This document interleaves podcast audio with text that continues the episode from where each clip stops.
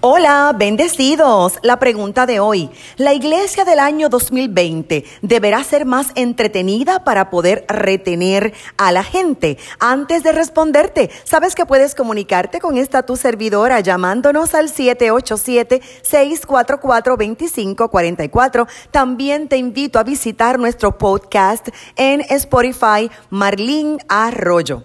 El propósito de Jesús jamás fue entretener a la gente, sino reconciliarla con el Padre Eterno. El ministerio de Jesús es reconciliar al mundo perdido con el Padre. Él vino a establecer el reino de Dios en la tierra y este reino tiene principios de ética, de economía, de autoridad, cultura, entre otros. La recreación y el entretenimiento también es parte del reino. Es necesaria para una vida saludable. Reírse a carcajadas es necesario. Divertirse sanamente debe ser promovido también en el reino. Apoyo los stand-up comedies cristianos, la comedia, obras teatrales, todo esto es parte. Ahora, jamás debemos apartarnos de lo esencial. No debe ser el mecanismo para retener personas, porque la iglesia es un cuerpo vivo, compuesto por nacidos de nuevo y no de simplemente simpatizantes que asisten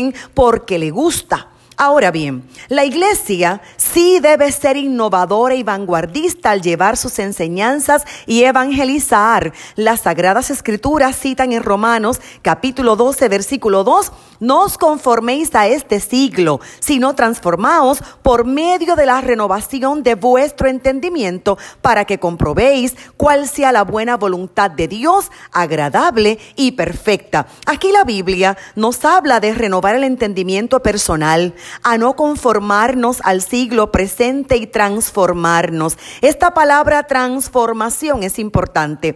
El prefijo trans significa más allá. Forma es el status quo de una cosa y el sufijo sion es acción. Así que la palabra transformación podemos definirla como la acción de ir más allá de la forma, más allá de cómo están las cosas en este momento y siempre en la buena voluntad de Dios que es agradable y perfecta. Voy a darte algunos ejemplos.